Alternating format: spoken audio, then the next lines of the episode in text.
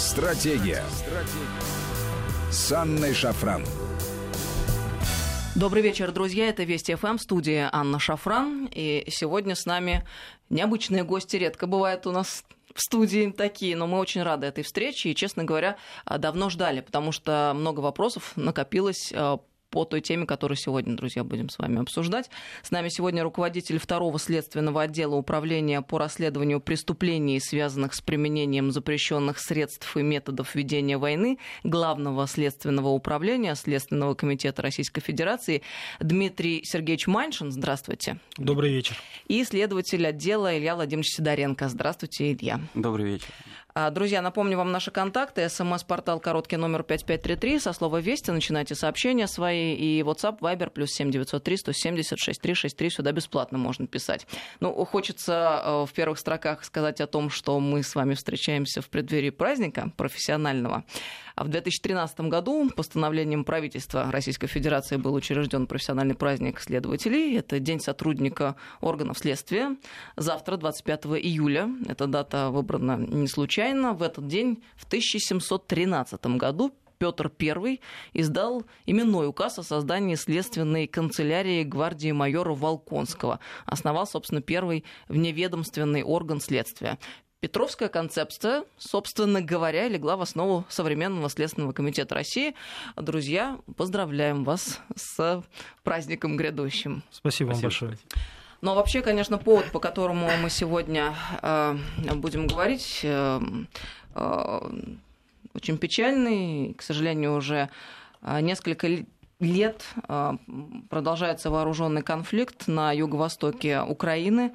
Идет война, фактически продолжаются массированные обстрелы мирных населенных пунктов и гражданского населения Донбасса получают ранения, гибнут мирные жители. Вот, собственно, накануне а, очередной конфликт произошел в рамках э, этой, наверное, не наверное, точно гражданской войны.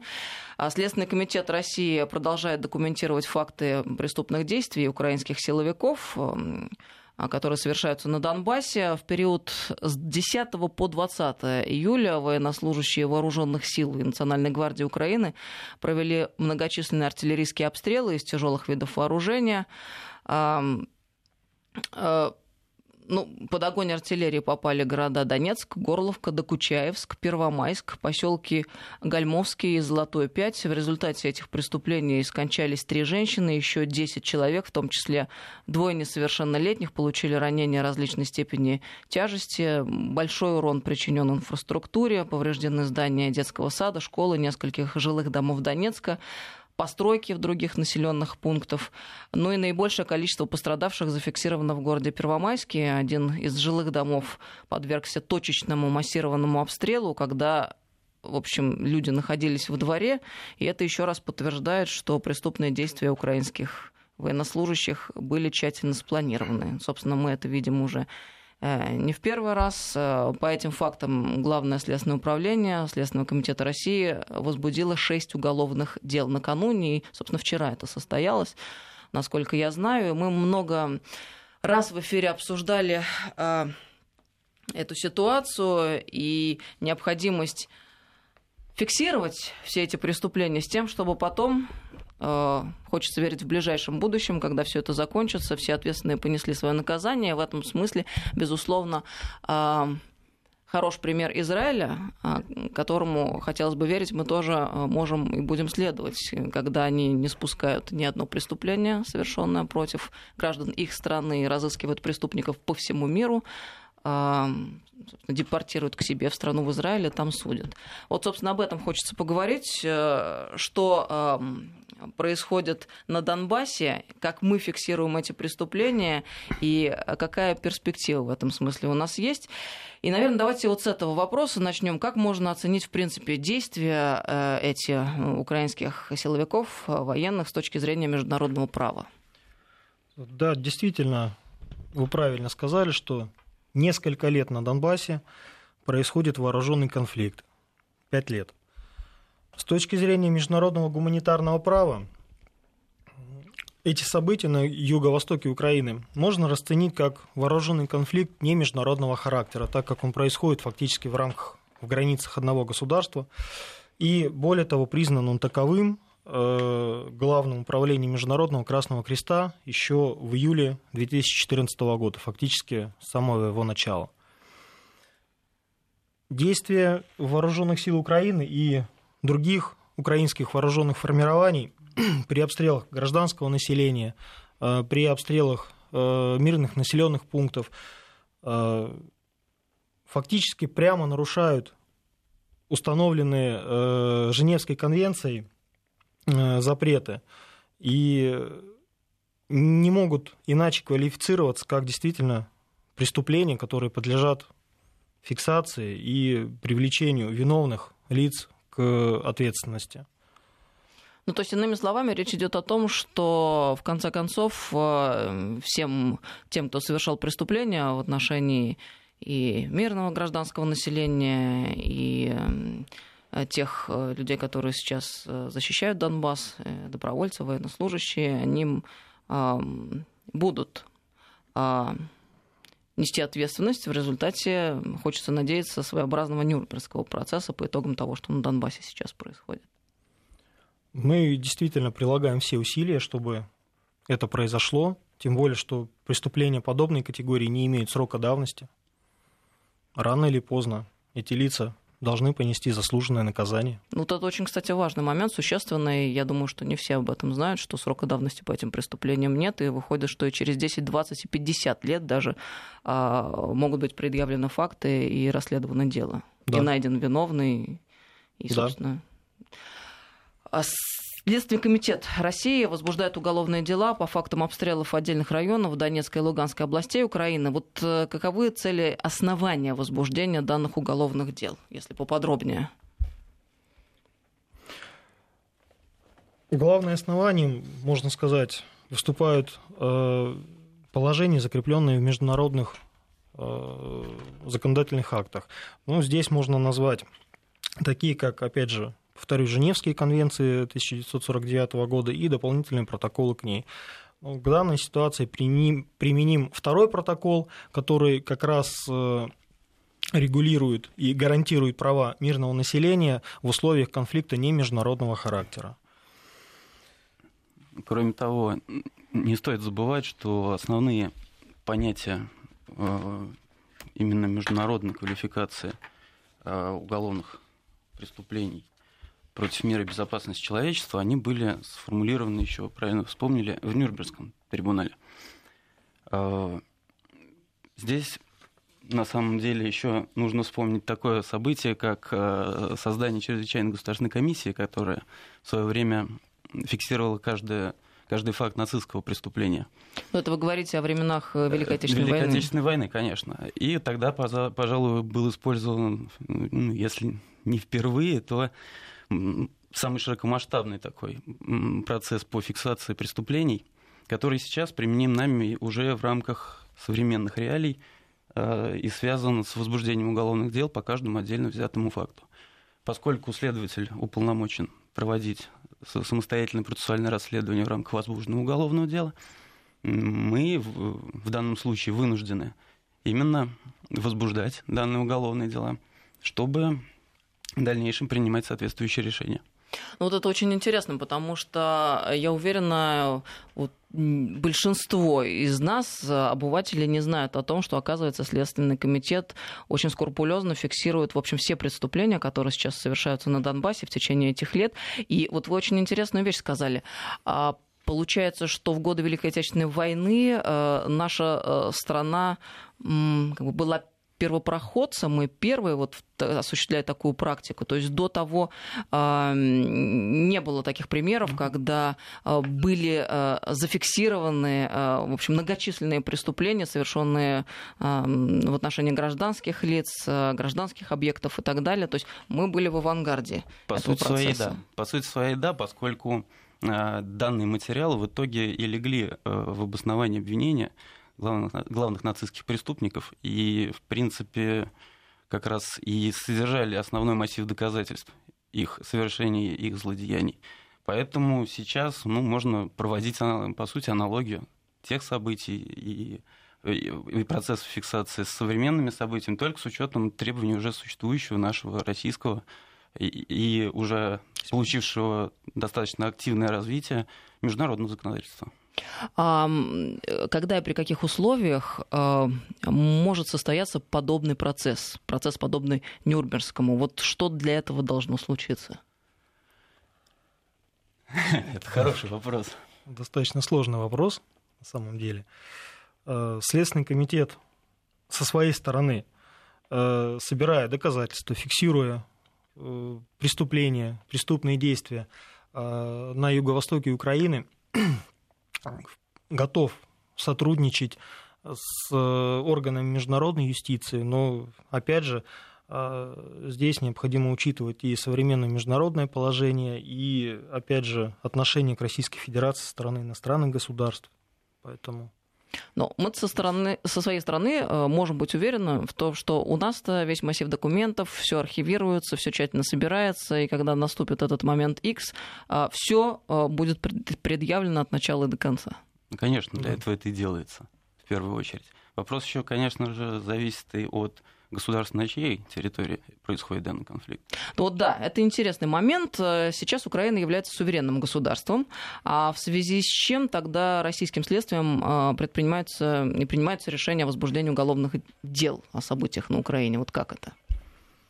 Здесь же опять можно вернуться к озвученной здесь практике как Второй мировой войны, но уже с учетом реалий современного времени, современного законодательства и международного законодательства, которое с того времени э, и изменилось, и получило дальнейшее развитие вот в виде принятых э, международных конвенций, таких э, как конвенция э, о предупреждении преступления геноцида и наказания за него, а также упомянутых Женевских конвенций, в том числе вот э, об обращении с военнопленными, о защите гражданского населения во время войны и дополнительных протоколах к ним, которые в первую очередь гарантируют мирному, мирному населению, гражданскому населению, не участвующему в вооруженном конфликте, основные, защиту основных прав и свобод. То есть как минимум мож, можно э,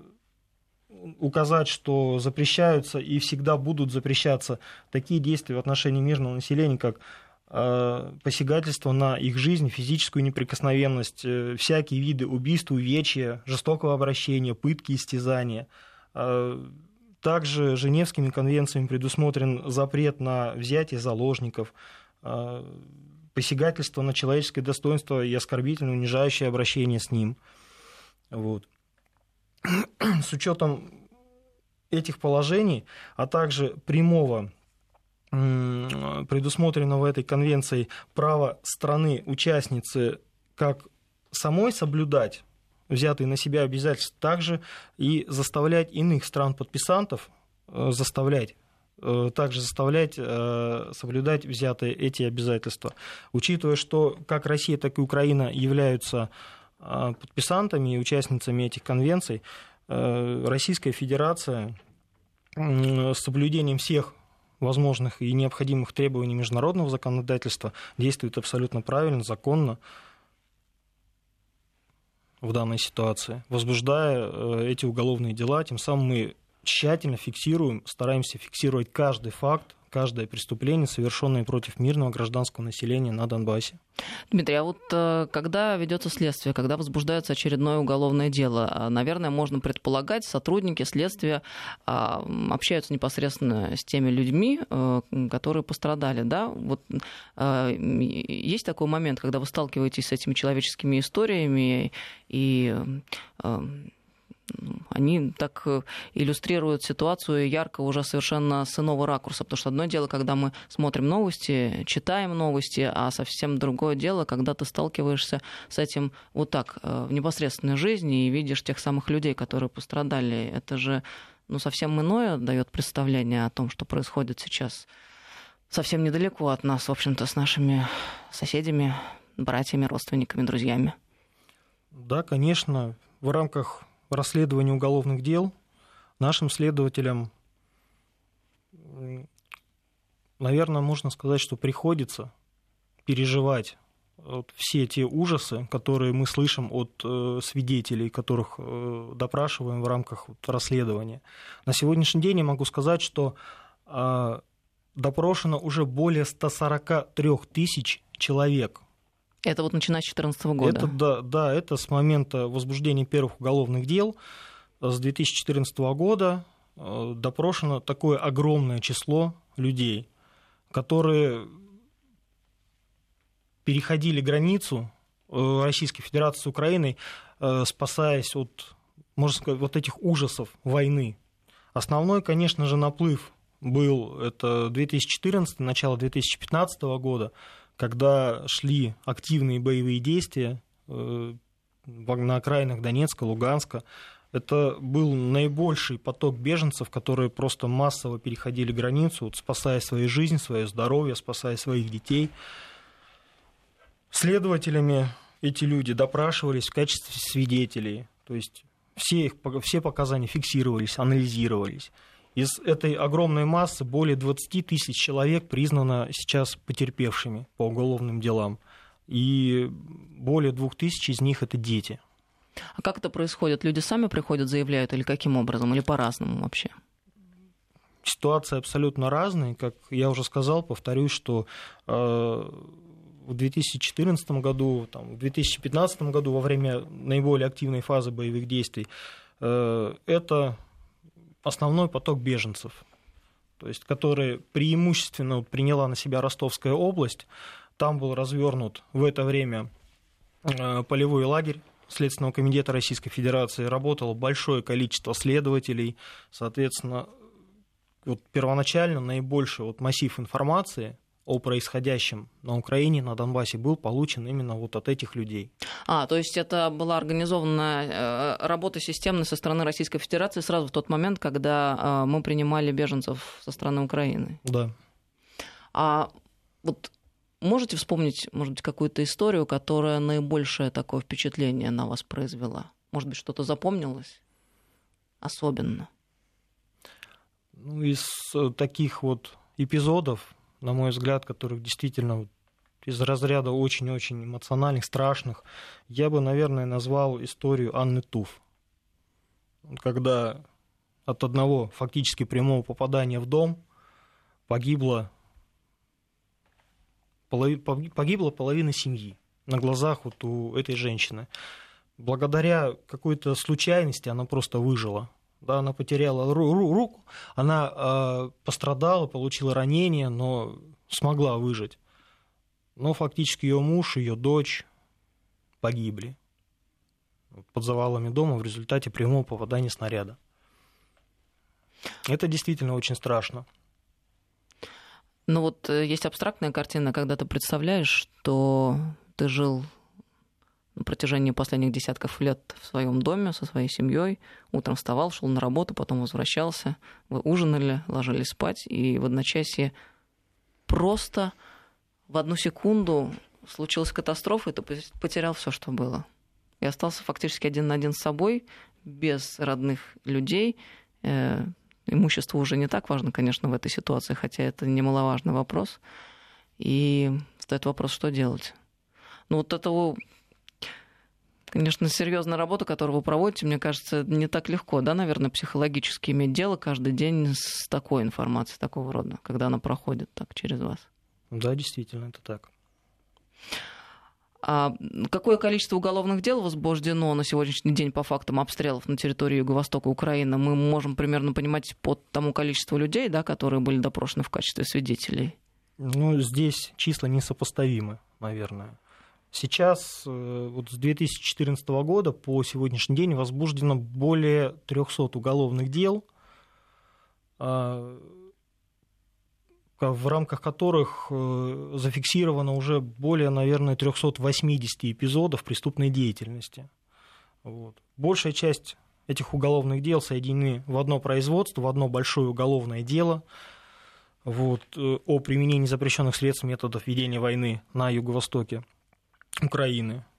Здесь можно ответить, отметить, что вот в эту цифру входят порядка 250 уголовных дел, э, которые были возбуждены в отношении представителей различных силовых структур Украины. И на сегодняшний день по ним привлекается к ответственности 73 человека вот из числа военнослужащих иных спецслужб Украины, в том числе 20 лиц из числа высшего командования вооруженных сил Украины. Но это ответ на вопрос, э, можете ли вы кого-нибудь назвать. То есть без имен, но вот э, с такими количественными и качественными показателями. Или имена тоже возможно узнать. Уголовные дела возбуждались в отношении э, командиров отдельных подразделений, отдельных бригад вооруженных сил Украины. В частности, вот можно назвать такого командира 93-й отдельной механизированной бригады Микас Олег э, Михайлович. Почему именно его вы назвали? Ну, просто много имен, соответственно, большое количество людей. Вот. В частности, эта бригада действительно на протяжении длительного времени э, выполняла поставленную командованием, можно говорить, преступную задачу по обстрелам вот, мирного населения в районе э, Макеевки, Горловки, населенных пунктов, в том числе с использованием тяжелой артиллерии, с использованием реактивных систем залпового огня. Это один из командиров в отношении которых э, следователи сейчас расследуют уголовные дела. Мы сейчас прервемся на несколько минут на новости. Я напомню, что с нами сегодня руководитель второго следственного отдела управления по расследованию преступлений, связанных с применением запрещенных средств и методов ведения войны Главного следственного управления Следственного комитета Российской Федерации Дмитрий Маншин и следователь отдела Илья Сидоренко. 5533 Вести СМС-портал и WhatsApp Viber плюс 7903 170 6363. Стратегия. Стратегия. С Анной Шафран.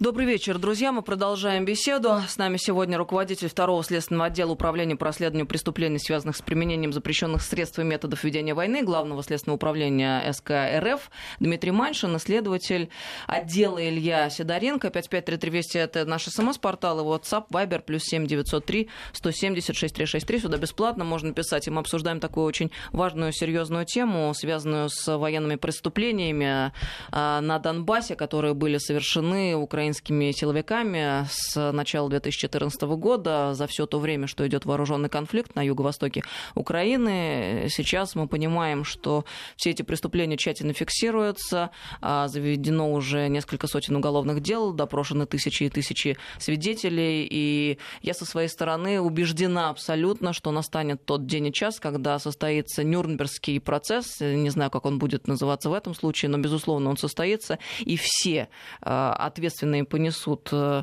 наказание, то, которое они заслужили, а, потому что, конечно, ужасающие вещи мы порою слышим и видим которые происходят на Донбассе. Вот, в частности, появилась недавно очередная порция информации об украинских секретных тюрьмах. А, одна из тюрьм там, около аэропорта да, в Донецке. А, батальон Азов, который э, там... Мариуполь.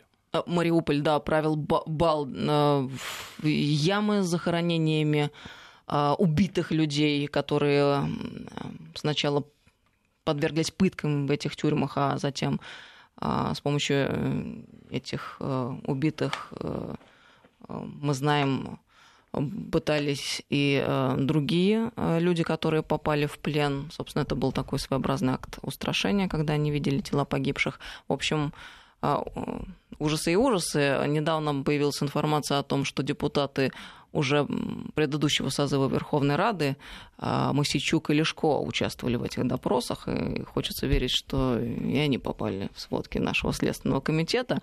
А вообще Следственный комитет возбуждает, ведь наверняка хочется верить уголовные дела не только об обстрелах Донбасса, но в частности Официальный представитель Следственного комитета сообщал о возбуждении уголовных дел и вот по поводу украинских секретных тюрьм, насколько я понимаю.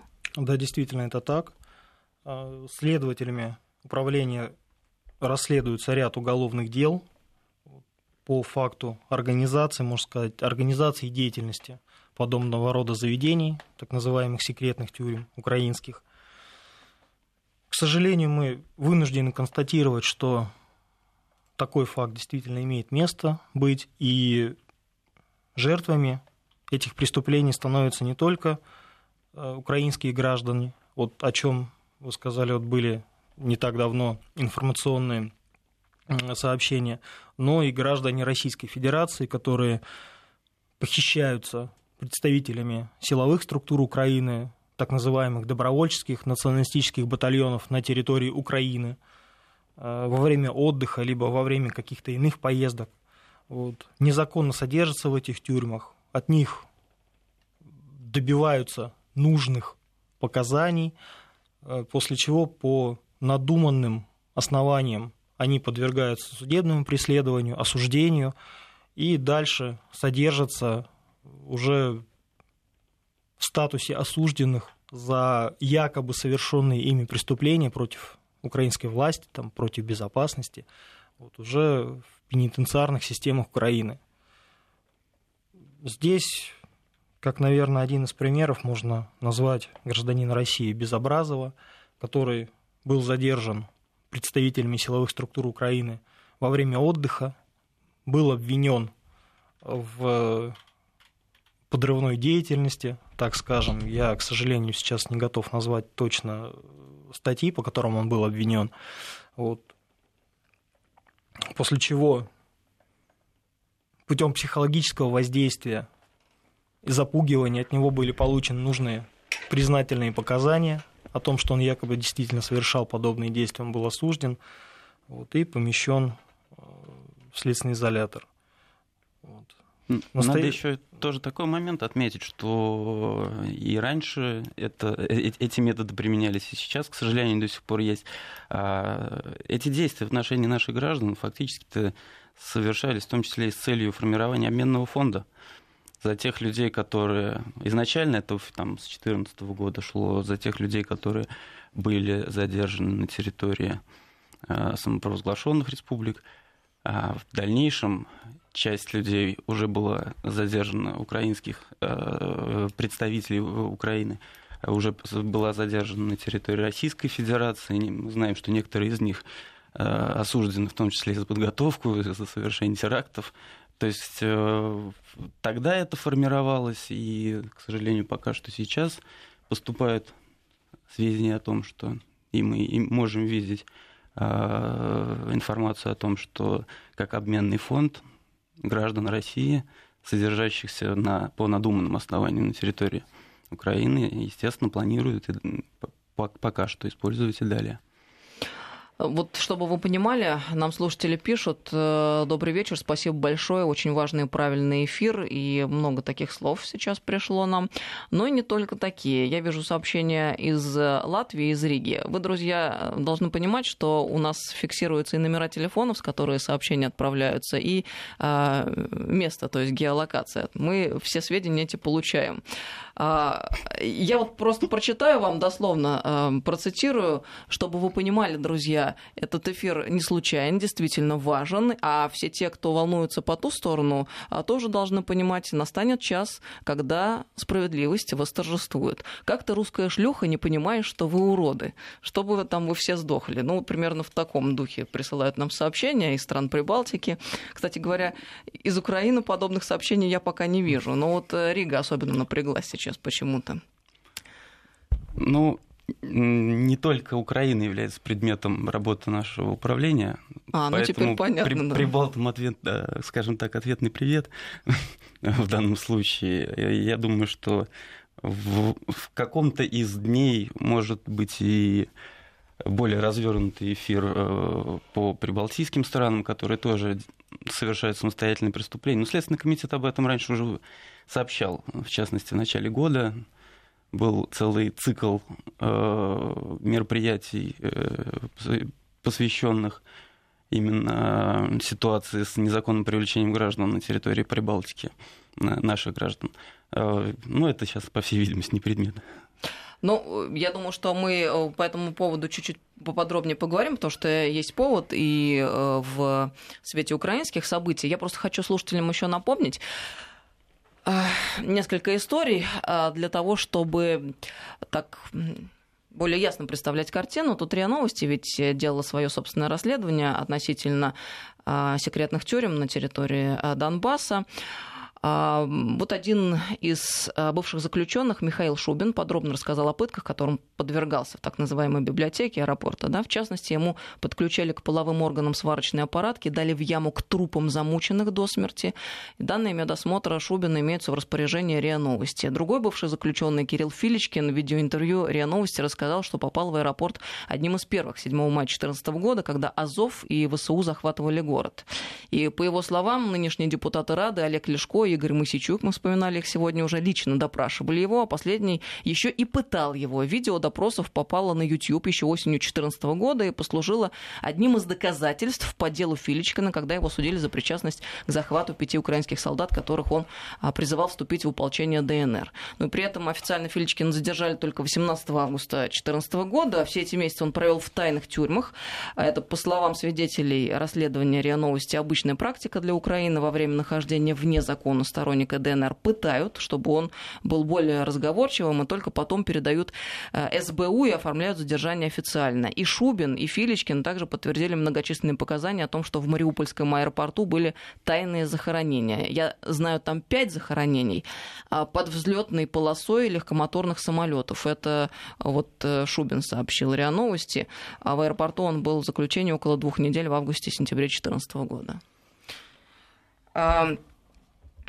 такой вопрос в отношении председателя Института национальной памяти Украины в начале текущего 2019 года возбуждено уголовное дело по факту реабилитации нацизма, и это преступление тоже относится к преступлениям против мира и безопасности человечества, надо полагать. И мне кажется, вот в Латвии наверняка по этому поводу тоже что-то происходит. Да, происходит на самом деле. Э, по всей видимости, это какая- какая-то э, системная, э, системная ошибка, наверное, у них произошла или как. Не знаю, как это сейчас назвать, но вот если мы возьмем пример Украины и возбуждение уголовного дела соответствующего, да, то чтобы слушатель понимал, Здесь ситуация в следующем. Э, уголовное дело возбуждено в отношении человека, который является руководителем государственного органа. Притом, чтобы было еще более наглядно понятно, то э, задачами данного государственного органа являются реализация государственной политики в сфере восстановления и сохранения национальной памяти. А о чем это говорит?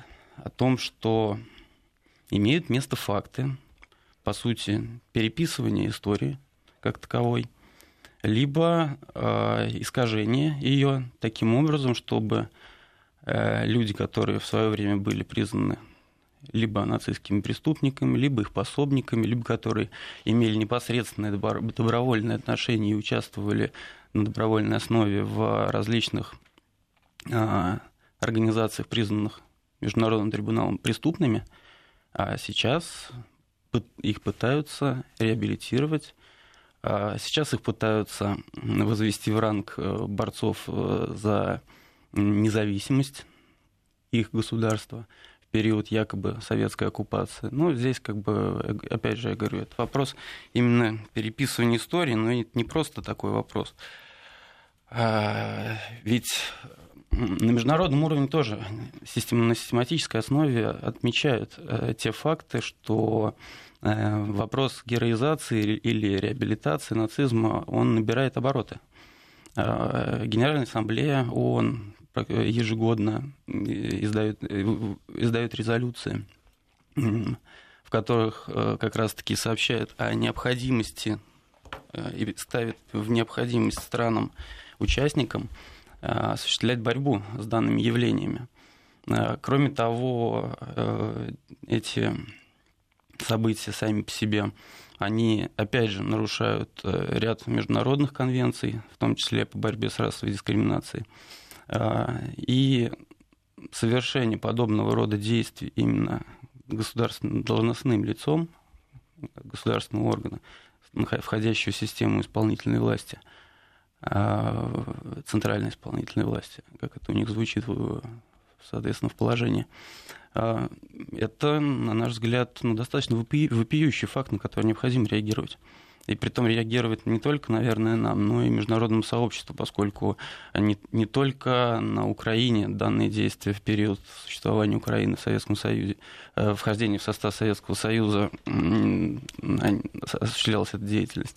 А украинские националисты орудовали на территории Польши, э, на территории Белоруссии.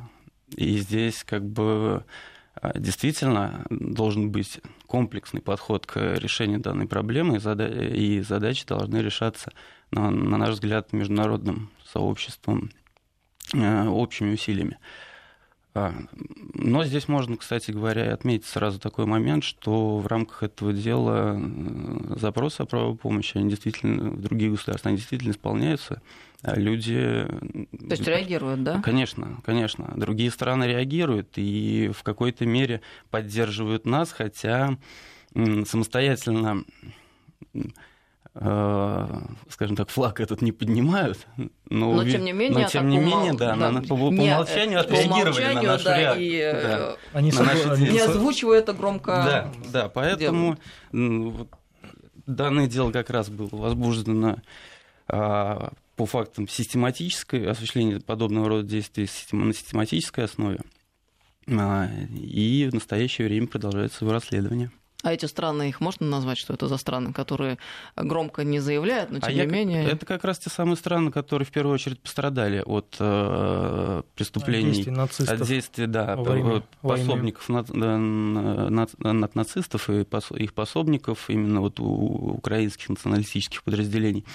Э, дело в том, что мы в ходе доказывания, мы же работаем не только с современной ситуацией. Данный, данный состав преступлений предполагает и восстановление событий тех времен еще, а, времен Великой Отечественной войны. А это большие архивные фонды, которые хранятся в Скажем как так, он... не, не только на территории Российской да, Федерации, это... но и на территории вот стран, то также пострадавших от действий подобных формирований.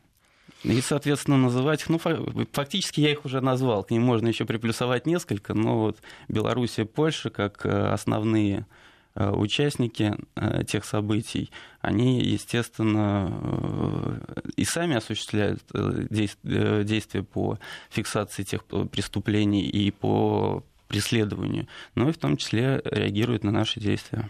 Да, вот накануне был подписан президентом Лукашенко в Беларуси закон а, об ответственности за реабилитацию нацизма, и по этому закону привлекаться будут к ответственности не только те, кто а, употребляют да, и демонстрируют символику времен э, Великой Отечественной войны, Второй мировой войны, но и батальоны Азов, всякие, всевозможные нас батальоны, рунические символы и прочие да. знаки отличия современных э, нас батальонов, ну, Украине тоже запрещены теперь на территории Беларуси. Это, конечно, очень хорошая новость.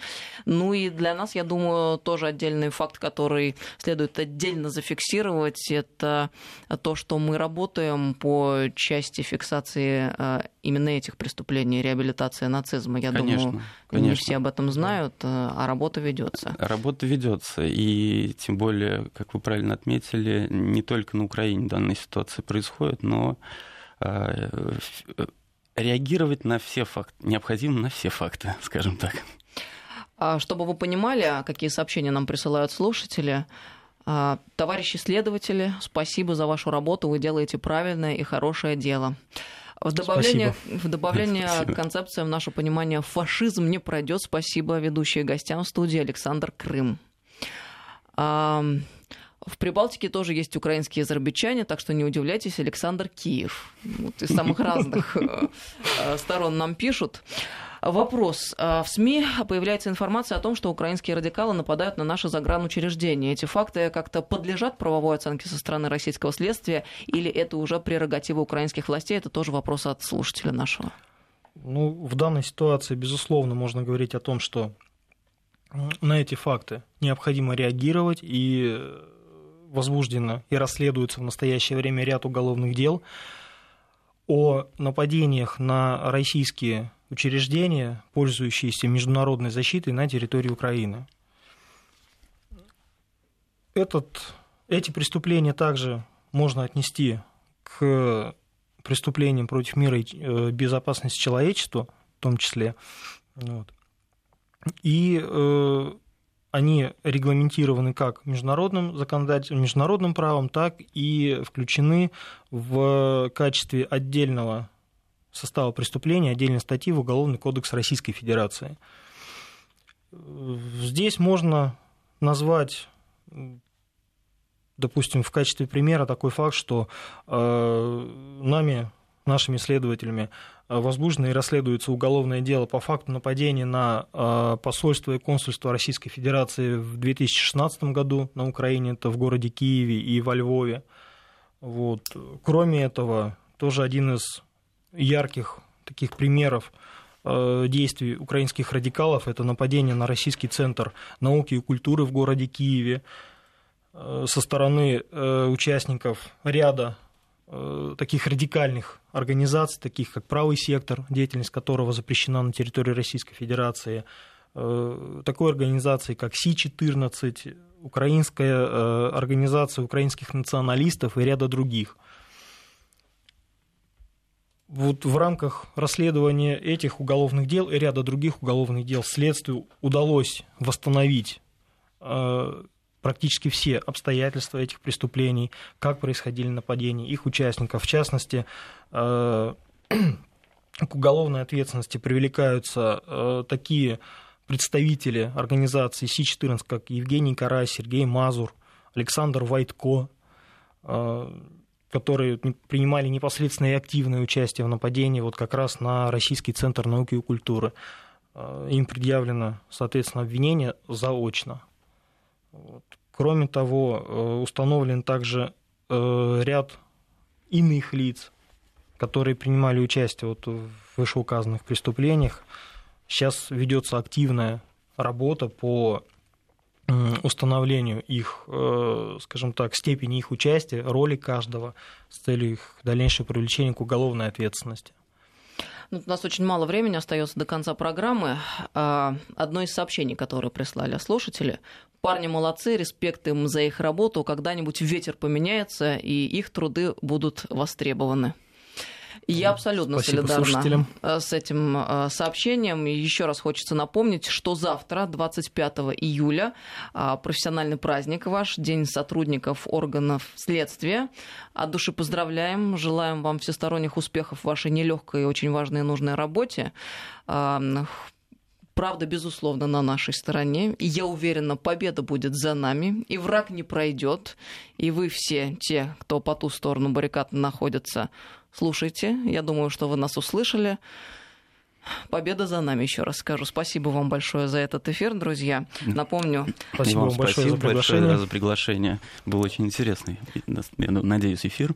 А, напомню, с нами руководитель был второго следственного отдела Управления по расследованию преступлений, связанных с применением запрещенных средств и методов ведения войны Главного следственного управления Следственного комитета Российской Федерации Дмитрий Маншин, исследователь отдела Илья Сидоренко. Э, я думаю, что не так часто вы в прямых эфирах выступаете, друзья, потому да, что ваша основная работа совершенно с другим другим связано, но спасибо вам большое, что вы пришли и рассказали о том, что делаете. Это действительно важно нам, а, обычным людям, гражданам Российской Федерации и соотечественникам нашим за рубежом знать, что эта работа ведется. Успехов вам. Спасибо, спасибо вам большое. Всем доброго вечера, друзья. Стратегия. Стратегия. С Анной Шафран.